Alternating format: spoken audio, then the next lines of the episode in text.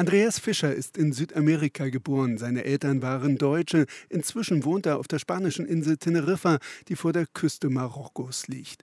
Auf der Funkausstellung schwärmt er über seine Insel und über die vielen Reiseziele.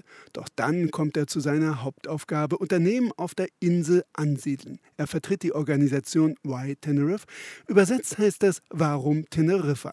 In der Organisation sind unter anderem Inselverwaltung und die örtliche Handelskammer vertreten. Wir sind nicht nur Tourismus, wir sind eine Insel, die hm, sehr attraktive äh, Bedingungen anbietet, damit sich Unternehmen niederlassen. Zum Beispiel die sogenannte 4% Körperschaftssteuer. 4% sind möglich, weil die Kanarischen Inseln eine Sonderwirtschaftszone der Europäischen Union sind.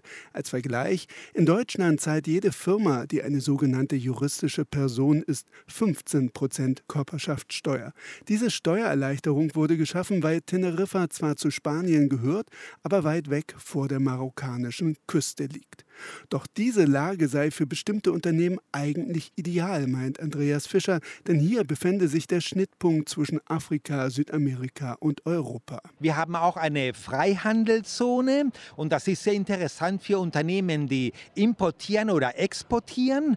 Und wenn diese Produkte die Europäische Union verlassen, sprich nach Südamerika, nach Afrika, dann bezahlen sie keine Einfuhr- und keine Ausfuhrzölle. Teneriffa bietet außerdem einen internationalen Hafen und zwei internationale Flughäfen, sodass alle Kontinente über den Luft- und Seeweg erreichbar seien.